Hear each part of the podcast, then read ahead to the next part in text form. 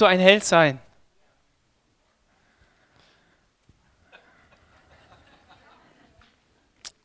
Wisst ihr was? Ähm,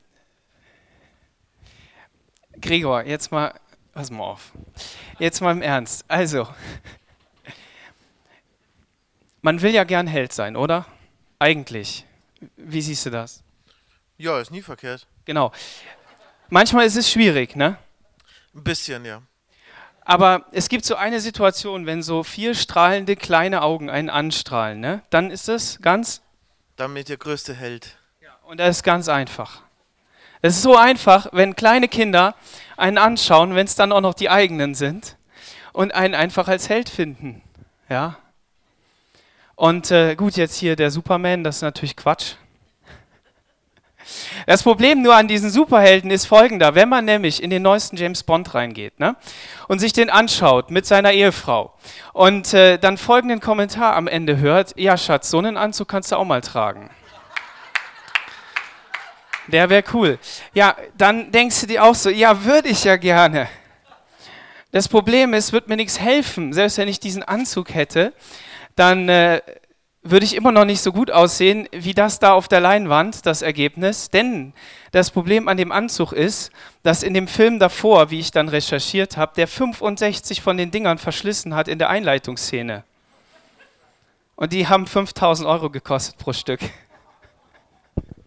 Das ist aber das, ist aber das was in uns da hängen bleibt. Kannst ja mal so einen Anzug tragen, ne? Held sein. Als Christen ist das auch möglich. Ich habe nämlich ein paar Helden gefunden. Und das Coole ist, wir haben ja jetzt schon ähm, richtig, richtig gute Zeit gehabt, auch Wort Gottes zu hören. Und ich habe das, ähm, hatte so einen inneren Impuls, euch das vorzulesen aus dem Epheserbrief. Und lass dir das doch mal auf der Zunge zergehen. Lies das heute Nachmittag nochmal, lies das in dieser Woche. Schau doch mal durch. Ähm, was das wirklich bedeutet. In ihm haben wir all diese wunderbaren Dinge, die Gott vorbereitet hat. Und als er dich geschaffen hat, also als er uns geschaffen hat als Menschen, da hat er sich gedacht, weißt du was, ich möchte diese richtig, richtig gute Gemeinschaft mit den Menschen haben. Und vor allen Dingen möchte ich etwas von mir, meine ganze Fülle eigentlich, in sie hineinlegen. Und dann wissen wir, was passiert ist. Aber Gott hat ja einen Plan. Gott hat einen Plan, dich zu erlösen. Gott hat einen Plan, die Menschheit zu erlösen und den hat er umgesetzt. Und er ist immer noch dabei. Und er will, dass jeder Mensch wirklich zu dieser Erkenntnis kommt, was er denn in ihm hat. Nicht nur um zu Hause zu sitzen und zu sagen, ja, boah, ich habe aber so coole Sachen, sondern darin zu leben. Und das ist nicht so einfach. Warum? Weil da ist dieser graue Alltag, da ist all diese Dinge, die uns da im Weg sind. Wir, wir sind nicht immer so, so hit und nicht immer so cool drauf und auch noch nicht mal so cool drauf, wie unsere Kinder uns manchmal sehen. Weil da immer wieder irgendwelche Barrieren sind, die, die, uns, äh, die uns da blockieren. Aber Gott ist ja nicht nur ein Gott, der sagt, weißt du was, du darfst in der Illusion leben, sondern er gibt dir wirklich etwas mit. Und jeder, der Ja sagt zu Jesus, jeder, der, der, der sagt, hey, ich will wirklich mit dir gehen, der findet in seinem Leben all diese ganzen Perlen, all diese ganzen Schätze, wo Gott etwas in das Leben hineingelegt hat und verändert hat. Vielleicht sagst du, ja, ich muss echt nachsuchen, okay. Aber dann gib nicht auf, geh weiter. Nimm das im Glauben an, was Gott für dich vorbereitet hat und, und wachse darin, weil Gott hat zugesagt, dass du darin wachsen darfst und dass er dir das offenbaren will, dass er dir das geben will. Manch einer unter uns sagt, ja, aber ich bin doch total verändert. Das Leben, das ich vorher gelebt habe, das ist nicht mehr. Ich brauche nicht mehr depressiv zu denken. Ich brauche nicht mehr zu meinen, ich, ich kann gar nichts, sondern Gott wirkt doch alle möglichen Dinge in meinem Leben. Dann sei ein Zeugnis. Und das ist richtig gut. Im Daniel Kapitel 3, da finden wir einen Text und den lesen wir jetzt einfach mal. Und wenn du eine Bibel hast, dann schlag die ruhig auf und äh, lies mit oder mach die Augen zu und äh, genieße einfach, kein Problem. Daniel Kapitel 3. König Nebukadnezar ließ eine goldene Statue von 30 Metern Höhe und 3 Meter Breite anfertigen und in der Ebene Dura in der Provinz Babylon aufstellen. Dann lud er zur Einweihung alle führenden Beamten seines Reiches ein, die Statthalter und ihre Stellvertreter, die königlichen Berater und die Schatzmeister und Richter, die hohen Würdenträger und alle anderen Beamten der Provinzen. Sie kamen und versammelten sich vor dem Standbild. Dann rief ein Herold mit lauter Stimme, ihr Männer aus allen Völkern, Ländern und Sprachen, der König befiehlt euch, sobald ihr den Klang der Hörner und Flöten und Zittern und Harfen, der lauten Pfeifen und aller anderen Instrumente hört, sollt ihr euch niederwerfen und die goldene Statue anbeten, die König Nebukadnezar aufstellen ließ. Wer es nicht tut, wird bei lebendigem Leib im Ofen verbrannt. Als die Musik einsetzte, warfen sich alle zu Boden und beteten die goldene Statue an. Einige Sterndeuter aber verklagten die Juden bei Nebukadnezar. Sie sagten zu ihm, Lang lebe der König, du, o König, hast doch angeordnet, dass jeder sich beim Klang der Instrumente niederwerfen und die Statue anbeten muss. Wer dies nicht tut, soll im Ofen geworfen werden. Nun sind hier einige Juden, denen du die Verwaltung der Provinz Babylon anvertraut hast, Sadrach, Mesach und Abednego. Diese Männer haben sich bei deinem Befehl hinweg, über deinen Befehl hinweggesetzt. Sie dienen deinen Göttern nicht und sie weigern sich, deine goldene Statue anzubeten. Da packte den König der Zorn und voller Wut ließ er die drei kommen. Als sie vor ihm standen, stellte er sie zur Rede. Sadrach, Mesach und Abednego, ist es wahr, dass ihr meinen Göttern keine Ehre erweist? Warum wollt ihr euch nicht vor meiner Statue niederwerfen? Ich gebe euch eine letzte Gelegenheit, wenn ihr jetzt die Musik, wenn jetzt die Musik ertönt und ihr niederfallt, lasse ich noch einmal Gnade vor Recht ergehen. Wenn ihr euch aber meinem Befehl widersetzt, werdet ihr auf der Stelle in den Ofen geworfen. Glaubt ihr, dass euch dann noch ein Gott aus meiner Gewalt retten kann? Sadrach, Mesach und Abednego jedoch entgegneten, wir werden gar nicht erst versuchen, uns vor dir zu verteidigen. Unser Gott, dem wir dienen, kann uns aus dem Feuer und aus deiner Gewalt retten. Aber auch wenn er es nicht tut, musst du wissen, o König, dass wir nie deine Götter anbeten oder uns vor, deiner, vor der goldenen Statue niederwerfen werden. Da verlor Nebukadnezar die Beherrschung und sein Gesicht verzerrte sich vor Wut. Er ordnete an, den Ofen siebenmal stärker als gewöhnlich zu heizen. Dann befahl er seinen kräftigen Soldaten, die drei Freunde zu fesseln und hineinzuwerfen. Sofort band man die Männer und stieß sie mitsamt ihren Kleidern mit den Hosenmänteln und Mützen, die sie trugen, in den Ofen. Weil der König befohlen hatte, ihn besonders stark zu heizen, schlugen die Flammen heraus und töteten die Soldaten, die Sadrach, Mesach und Abednego hineingeworfen hatten. Die drei aber fielen gefesselt mitten ins Feuer.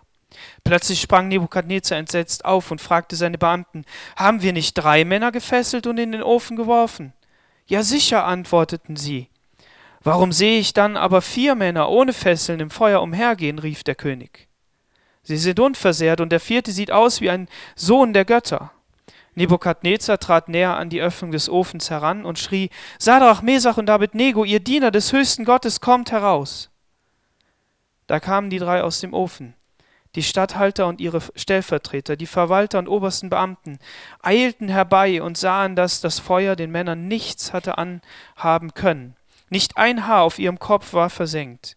Ihre Kleider waren völlig unbeschädigt, sie rochen nicht einmal nach Rauch. Da rief Nebukadnezar, gelobt sei der Gott Sadrach, Mesachs und Abednegos.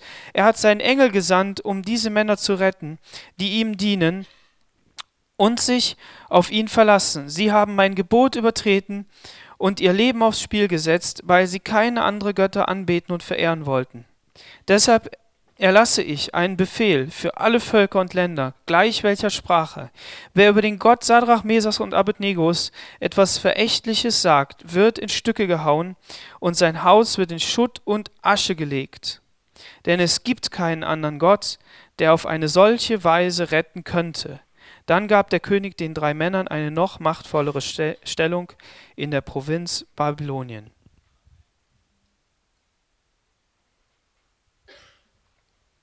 Bis hierher Gottes Wort. Eine gewaltige Geschichte mit einem sehr guten Ende. Nicht alle Geschichten gehen so gut aus wie diese, das wissen wir. Aber trotzdem soll die uns als Ermutigung dienen und ähm, helfen, wirklich ähm, Prinzipien zu verstehen und vor allen Dingen unseren Gott zu verstehen und das, was er mit unserem Leben vorhat. Held sein. Dieser Nebukadnezar, der war ein Held, der hat Bauwerke gebaut. Und ich habe jetzt hier vier Bilder mitgebracht. Wir sehen zum einen das babylonische Reich, wie groß das gewesen ist. Und es hat sich ziemlich weit erstreckt. Ein richtig großes Reich. Dann sehen wir auf der zweiten Folie Babylon, eine Rekonstruktion. Und ähm, alles schön geordnet. Dann sehen wir als drittes den Turm zu Babel. Ihr kennt vielleicht die Geschichte vom Turmbau zu Babel, wo die Menschen gesagt haben, wir wollen mal gucken, ähm, ob wir Gott nicht herausfordern können. Wir wollen uns einen Turm bauen, damit wir nicht auseinanderrennen und die ganze Erde bevölkern und dem Befehl Gottes gehorsam sind, sondern wir wollen hier mal sehen, was denn da los ist. Und wir wollen vor allen Dingen auf dem Turm anbeten und Opfer bringen. Und äh, dieser Nebukadnezar hat diesen Turm zu Ende geführt. Er hat ihn gebaut, zu Ende gebaut.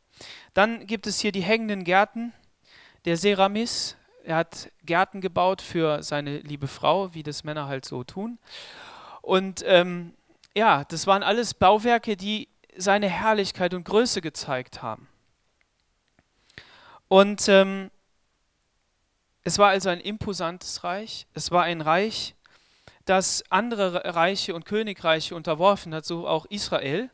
597 vor Christus stand er vor Jerusalem. Und was hat er gemacht? Er hat diese Menschen verschleppt. Er hat sie aus ihrer Heimat herausgerissen, gesagt, ihr kommt jetzt mit in mein Reich. Und er hat da die besten Männer mitgenommen, diejenigen, die was auf dem Kasten hatten. Und ähm, diese 800 Kilometer, die sie dann gelaufen sind, die waren natürlich alles andere als irgendwo in der Sänfte, sondern die waren natürlich in Gefangenschaft und da gehen so einem so einige Gedanken durch den Kopf. Und dieser Daniel und seine Freunde, und über die Freunde haben wir jetzt eben diese Geschichte gelesen, die kommen dann da an, in diesem Reich. Sie verehren einen Gott und dieser Gott hat was Besonderes. Nämlich, er verknüpft den Segen, den dieses Volk erhält, mit dem Land und sagt, wenn ich euch segne, dann führe ich euch in dieses Land. Und solange ihr auf meiner Seite seid und solange ich bei euch bin und solange ich meine Hand über euch halte und ihr gehorsam seid, solange gebe ich euch dieses Land. So, Quizfrage, was passiert also, wenn sie aus dem Land geführt werden? Dann ist irgendwas im Argen mit dem Gott. Das richtig Gute ist, dass Gott gesagt hat, ich bin trotzdem dabei. Ich führe euch raus. Sie werden euch verschleppen, aber ich bin dabei, ich helfe euch. Es war natürlich eine Strafe, es war, äh, es war die, ähm, die Konsequenz aus ihren Sünden, es war die Konsequenz aus dem, was sie getan haben, aber trotzdem war Gott dabei. Und ähm, wenn wir also von, von Helden reden, dann gibt es vielleicht diesen Wunsch eben auch so ein Held zu sein. Wir haben auch einen Gott, der uns zusagt, dass er bei uns ist, dass er uns hält und trägt. Und wie können wir das tun? Und eine Sache ist, ich brauche ein Vorbild. Diese drei Männer hier, die so tapfer und treu vor Gott gestanden sind, die haben ein Vorbild gehabt.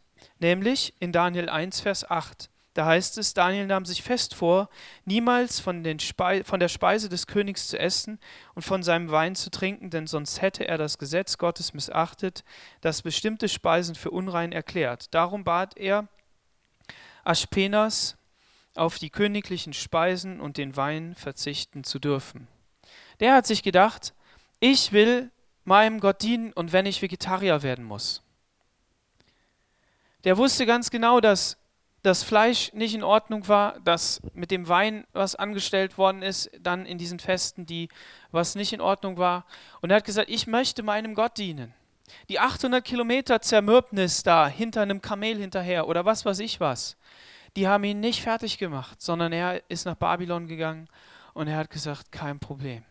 Ich will Gott dienen. Da werden noch andere gewesen sein, die in diesem Volk Gott trotzdem gedient haben, die da geboren worden sind in dem Land, die gesagt haben, nein, wir wollen trotzdem unserem Gott dienen. Wir machen da nicht mit. Und die drei Freunde, die haben das gesehen.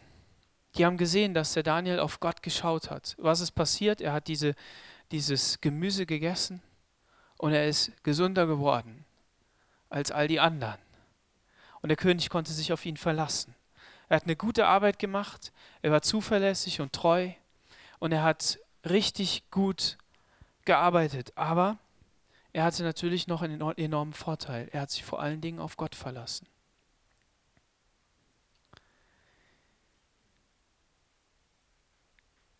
Dadurch, dass er sich auf Gott verlassen hat, hat er ihn angebetet, er hat sich über alles hinweggesetzt, was dem im Weg stand, und er hat gesagt, Herr, ich lass dich nicht los, weil ich weiß, wer du bist.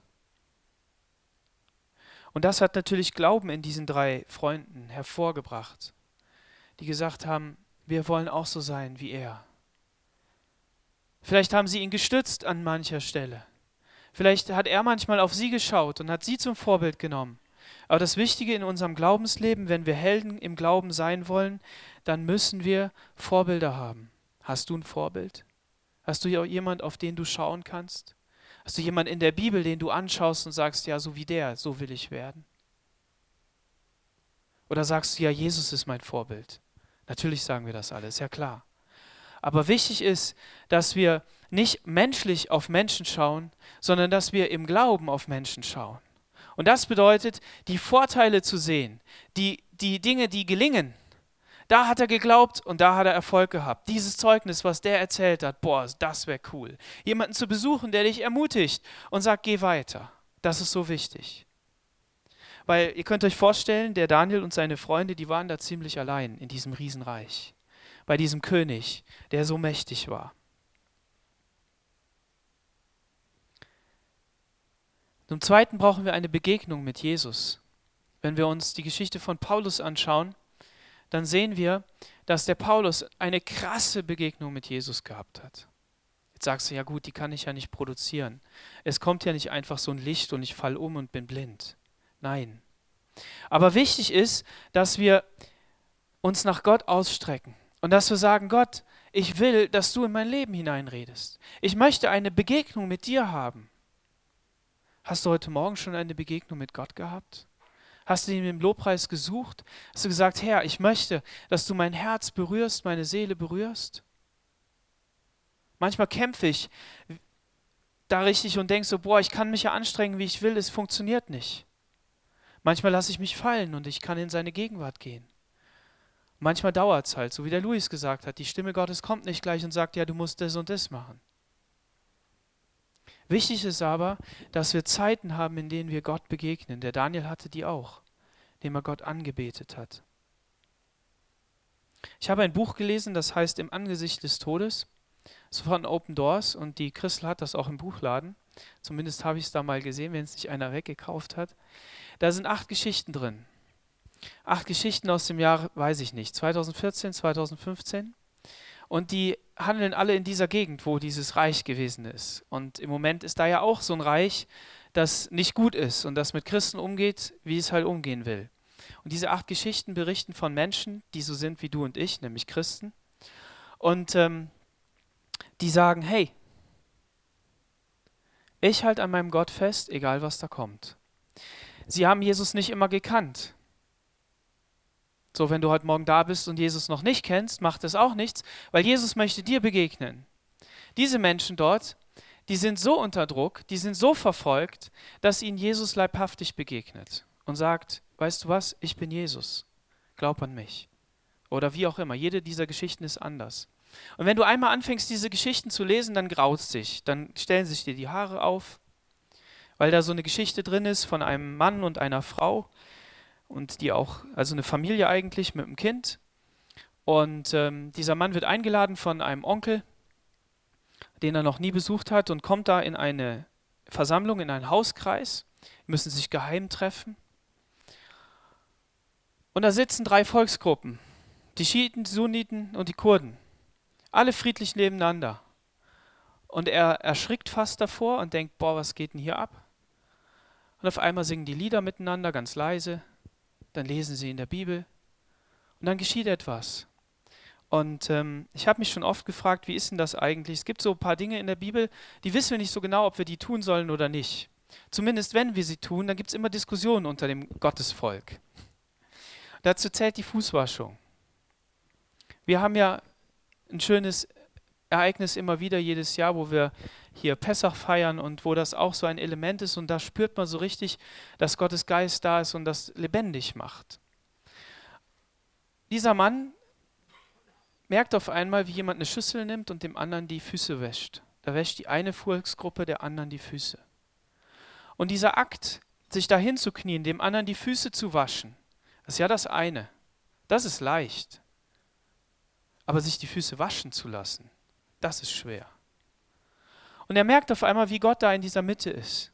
Kommt nach Hause, erzählt das seiner Frau, weckt die auf, komm, wir müssen noch eine Tasse Tee trinken. Ich muss dir mal was erzählen. Dann sagt sie, ja, können wir das nicht morgen machen? Nein, können wir nicht. Ich muss dir was erzählen. Und dann erzählt er von diesem Abend.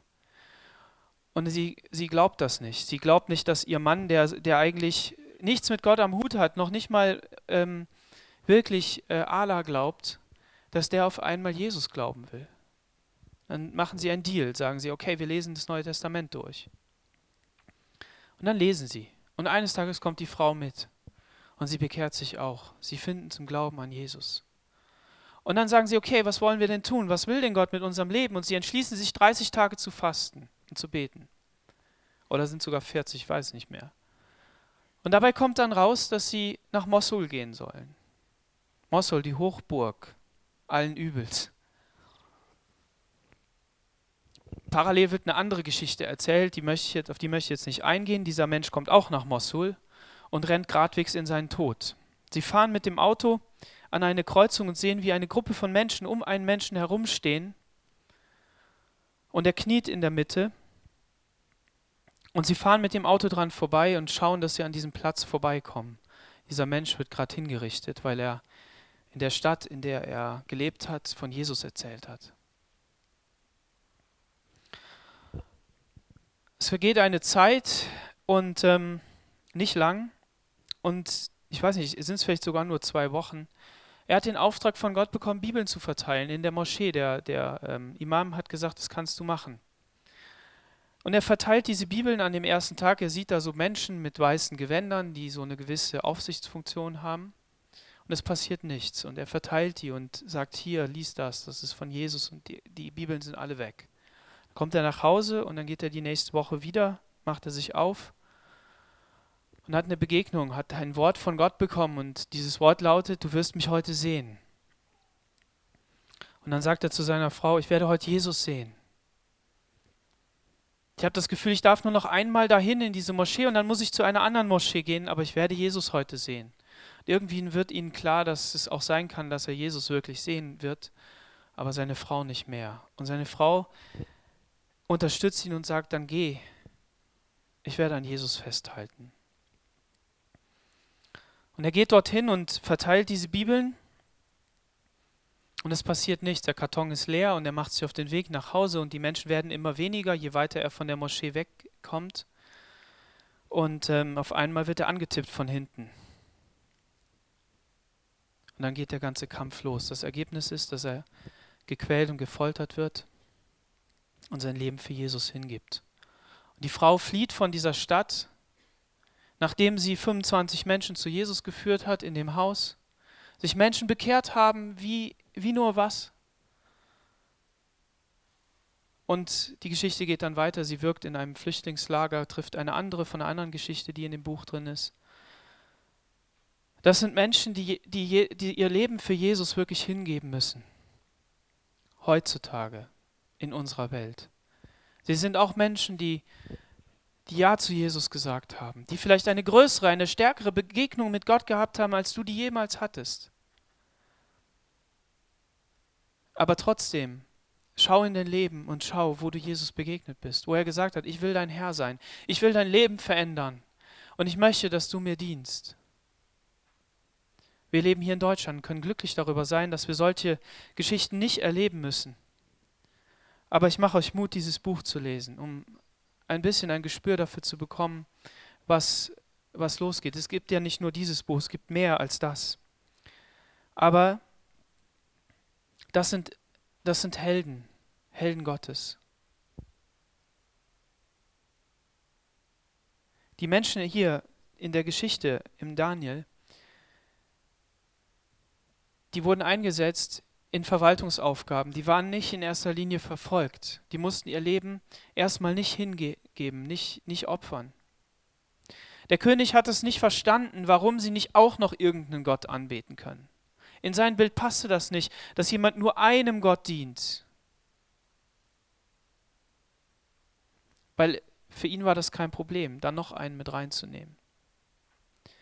Zum anderen war er selbst verliebt und hat es nicht verstanden, dass jemand ihn nicht anbeten will. Und hier die Männer, Sadrach, Mesach und Abednego, werden gefragt und sagen, nein, wir werden nicht dienen. Wir werden da nicht niederfallen. Sie bekommen eine zweite Chance. Wenn du eine direkte Konfrontation hast in Bezug auf deinen Glauben, in Bezug auf Entscheidungen ist das ja auch schon so, dann ist es oft leicht, Ja zu sagen oder Nein zu sagen, je nachdem, wie man halt antworten muss. Aber was passiert denn, wenn der wieder lieb wird? Wenn der sagt, du, ich gebe dir noch eine zweite Chance, überleg doch noch mal. Ich mein's doch gar nicht so böse. Kannst du nicht doch? Und ihr müsst euch die Situation vorstellen, da waren viele, da waren die ganzen Nationen waren da. Deshalb habe ich das eben auch so betont. Alle Nationen waren da vertreten. Und es wäre so ein leichtes gewesen zu sagen, jetzt machen doch sowieso alle. Macht doch keinen Unterschied, ob du da jetzt stehen bleibst oder nicht. Wirf dich einfach nieder, geh mal nach Hause, kein Problem. Jetzt gibt er dir schon eine zweite Chance, mach doch da mit. Geh doch einfach mit, kein Problem, Haken dran und weiter.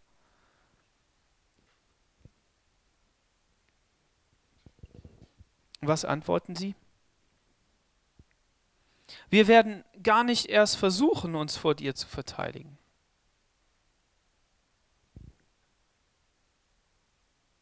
Unser Gott, dem wir dienen, kann uns aus dem Feuer und deiner Gewalt retten. Soweit können wir ja auch noch mit, ne? Wir wissen auch, Jesus kann uns aus Situationen retten. Er kann uns helfen. Er kann uns Gnade geben. Er kann uns wirklich, äh, ja, er kann uns eine Tür zeigen, wo wir langgehen und sagen, wow, ist das cool. Können wir, das können wir, das geht. Aber die Frage ist, ob wir das nächste auch noch unterschreiben können.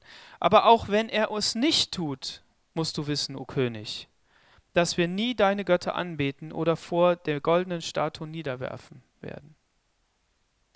Diese Männer kannten die Geschichte ihres Volkes, die wussten, dass Gott sie errettet hat aus Ägypten aus der Hand des Pharaos als Sklaven in ein neues Land, die die ganzen Völker niedergemacht haben. Und jetzt haben sie aber erlebt, dass Gott sie in Gefangenschaft geführt hat und dass er etwas getan hat, was er eigentlich gegen seinen Willen ist, aber er musste sie aus dem Land wieder rausnehmen, das wegnehmen, was er ihnen versprochen hat. Und trotzdem haben die an Gott festgehalten und gesagt, nein, unser Gott kann uns da rausholen, so wie Abraham das gesagt hat, selbst wenn ich meinen Sohn opfer, kann Gott mir aus der Asche einen neuen erstehen lassen.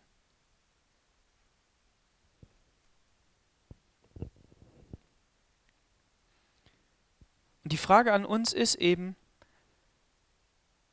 wollen wir Helden Gottes sein? Es geht nicht um einen Umstand. Es geht nicht darum, ob es dir wirklich gut geht oder ob es dir gut geht und dann kannst du es eben nicht sein. Oder ob es dir schlecht geht, ja, und dann kann man es ja sein. Ob man verfolgt ist oder nicht, darum geht es überhaupt nicht. Gott hat die eingesetzt als, als Statthalter, als, als ähm, Regierende, also denen ging es gut. Die mussten nicht immer nur verfolgt sein, darum geht es nicht. Sondern es ging darum, dass sie sagen, nein, wir wissen, wer unser Gott ist und wir wissen, dass der uns retten kann aus diesem Feuerofen. Kein Problem. Völlig überzeugt. Und selbst wenn er es nicht tut, selbst wenn ich nicht gesund werde, selbst wenn ich nicht herausgerettet werde aus der Familiensituation, selbst wenn ich die Leute nicht loswerde, die mich immer piesacken, selbst wenn das nicht passiert, ich werde an meinem Gott festhalten. Das möchte ich tun. Und es fällt mir oft so schwer. Warum? Weil da eben so Nebukadnezar ist, der sagt, ja, komm. Könnte doch sein, dass du das doch noch mal irgendwie anders machen könntest. Aber der Punkt ist, dass Gott uns es leicht gemacht hat. Er ist als Baby auf diese Welt gekommen und das feiern wir. Dass Jesus Christus auf die Erde gekommen ist und dass er uns neues Leben gegeben hat. Und dass er sagt, weißt du was, ich habe das vorgemacht, was es heißt, einfach zu leben. Mit mit all dem, was Gott gibt, Wunder zu tun, für Menschen zu beten, ein Wort zu haben für die und so weiter. Kräfte Gottes auf dieser Erde, damit sein Reich gebaut wird. Und das bedeutet, egal wie, wie stark du bist, egal wie schwach du bist, du kannst trotzdem ein Held Gottes sein. Und deine Geschichte muss vielleicht nicht aufgeschrieben werden, aber sie ist trotzdem in Gottes Buch aufgeschrieben. Mein Held. Warum? Weil du zu Jesus stehst, weil du nicht Nein sagst, weil du nicht ähm, Ja sagst, wenn, weil du nicht ähm, wie auch immer in die Richtung gehst, die von Gott weggeht, sondern weil du dein Leben mit ihm lebst, so wie er es haben möchte.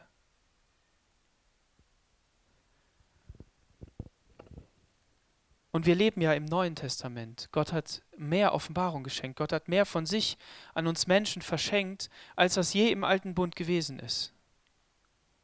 So jeder hat die Möglichkeit, da durchzudringen.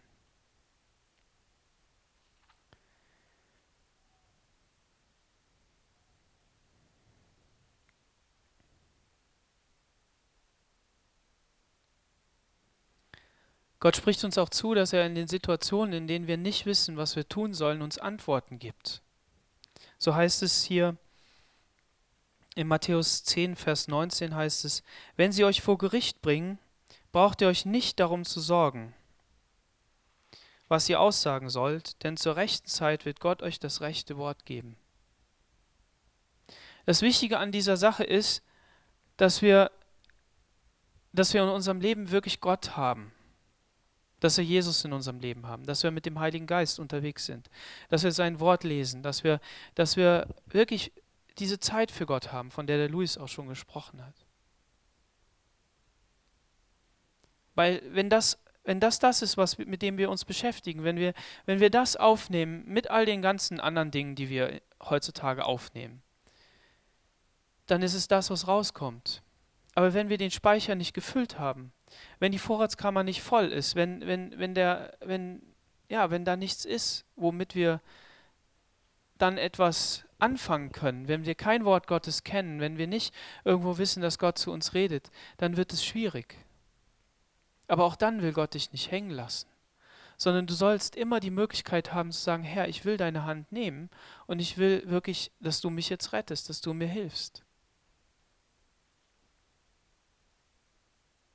Und ob deine Geschichte gut ausgeht oder nicht gut ausgeht, ist völlig egal. Denen war das klar, dass sie eigentlich umkommen. Schau nicht so schnell auf das Ende. Schau nicht darauf, dass sie gerettet worden sind. Und dass ganz Babylonien hinterher wusste, wer, wer Gott ist. Sondern schau auf ihren Glauben. Schau darauf, dass sie sagt, egal ob der mich rettet oder nicht, Gott hat uns verheißen, dass er uns Segen schenken möchte, dass, er, dass, wir, dass wir in ihm alles haben, dass wir wirklich, ähm, ja, dass wir, dass wir ein Leben leben dürfen, was ein Zeugnis vor dieser Welt ist. Aber das Geheimnis des Reiches Gottes liegt nicht in den Attributen dieser Welt, die immer mit Hochglanz unterwegs sein müssen, sondern es liegt darin, dass, dass wir von Gott ein Wort gehört haben, ein Impuls in unser Leben, der uns verändert, den wir weitergeben wo du mit einem einfachen Wort der Liebe, der Anerkennung, der Rettung, wo du sagst, weißt du was, in deiner Situation komm zu Jesus.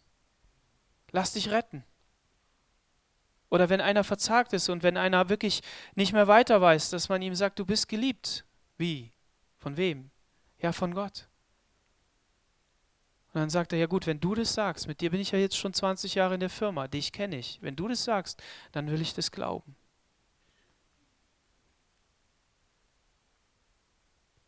Die Männer haben nicht so sehr auf sich geschaut, was sie konnten. Sie haben nicht so sehr ihre Fehler gesehen und was sie nicht alles äh, nicht richtig gemacht haben, sondern sie haben gesagt, unser Gott kann das. Und es ist derselbe Gott, den du auch hast. So, ich möchte dich heute Morgen ermutigen, ein Held zu sein. Wir müssen das leben, was Gott uns als wertvollstes Gut gegeben hat. Und das sind die wirklichen Kernwerte des, des Reiches Gottes. Da müssen wir hin zurück. Wir müssen wirklich schauen, dass wir, dass wir, dass wir das in uns immer wieder vor Augen halten, dass wir, dass wir aus seinem Wort lesen, dass wir seine Quelle anzapfen, dass wir Zeit mit ihm verbringen, dass wir, wir ihn in unser Leben hineinsprechen lassen. Dann kann er Wunder tun, dann kann er deine Situation auch verändern. Und dann kann das siegreich werden. Aber du kennst das Ende nicht. Das ist das Problem. Aber es ist kein Problem, weil Gott dir Glauben gegeben hat. Glauben wie Sadrach, Mesach und Abednego. Ich möchte zum Schluss kommen. Es gibt in dieser Welt heutzutage Menschen, die sind verfolgt und an die müssen wir denken. Da wollen wir auch gleich noch für beten. Wir wollen daran denken, dass es Menschen gibt, die wirklich es nicht leicht haben in ihrer Familiensituation, weil sie unterdrückt sind, weil sie einen Ehemann haben, der immer auf ihnen rumhackt oder eine Ehefrau, die irgendwie zickig ist oder Kinder hat, die einem über den Kopf wachsen halt. Das ist wahr. Aber sei ermutigt zu sagen, Gott, ich will dich in meiner Situation haben. Jesus, offenbar du dich. Gib mir Kraft. Gib mir das, was da im Epheser steht, dass all diese Segnungen des Reiches Gottes wirklich mir gegeben sind. Ich will die sehen in meinem Leben. Ich möchte, dass du mich, dass du mich segnest, dass du mich führst. Und dann möchte ich mich mit Menschen unterhalten, die mir Vorbilder sind. Und möchte sagen, hey, erzähl mir doch mal aus deinem Leben. Ich habe jetzt in dieser Woche zwei Leute gefragt und die haben mir beide gesagt, wow, weißt du was, ich habe so und so ein Leben gehabt und da hat sich das und das draus entwickelt. Und Gott hat mir Gnade gegeben. Ein anderer Mensch hat gesagt, hey, weißt du was, ich, ich bin krank gewesen und ich weiß gar nicht, ich muss nicht rumheulen. Ist das nicht cool, weil ich Gott habe? Und bin ermutigt da weggegangen. So, teil deine Geschichte. Aber wir wollen wirklich auch auf das schauen, was Gott uns gegeben hat, wo er gesagt hat, Glaub mir, glaub meinem Wort, hab Gemeinschaft mit mir und lass wirklich dein Herz verändern. Und dann lebt das, was ich in dich hineinlege und nicht so sehr, was du in dich hineinlegst. Um dann ein Held Gottes zu sein. Und das besteht nicht darin, irgendwo auf einer Titelseite zu stehen. Mit irgendwelchen Geschichten. Sondern es bedeutet einfach nur, dem zu glauben, der dir gesagt hat, ich liebe dich. Und ich habe dich gerufen mein Nachfolger zu sein. Amen.